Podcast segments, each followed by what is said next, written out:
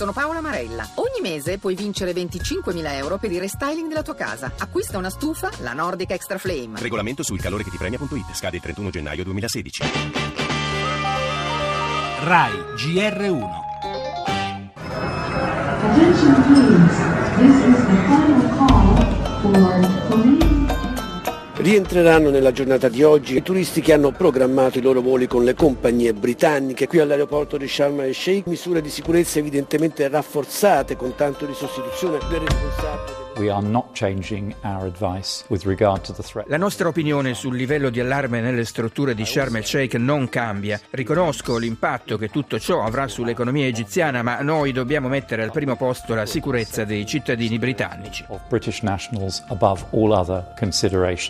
Compagnie che abitualmente collegano la destinazione di Sharm el Sheikh direttamente dall'Italia stanno operando, non ci sono elementi per interrompere l'operatività. Il Mar Rosso è purtroppo oggetto di influenze negative, infatti la destinazione ha perso il 50% in 5 anni. Se la meta da sogno si trasforma in una trappola da incubo, procede a rilento il rientro delle migliaia di turisti bloccati nelle località turistiche dell'Egitto, in particolare a Sharm el Sheikh. Nell'aeroporto sul Mar Rosso, pur tra mille precauzioni, si cerca di lavorare in un clima di apparente normalità. Troppo forte però l'eco dell'ultima sciagura aerea e l'ombra del terrorismo sembra prendere sempre più corpo dopo il disastro dell'Airbus russo che proprio da Sharm era partito. Scusate il disagio, dice in pratica il ministro degli esteri britannico Philip Hammond nel ribadire la decisione di Londra, seguita anche da altre importanti compagnie che hanno chiuso i collegamenti con la costa egiziana. Rotte regolari invece verso l'Italia e lo ha confermato Luca Battifora, presidente dell'associazione The Tour Operator. Di fatto però cambia la geografia del turismo.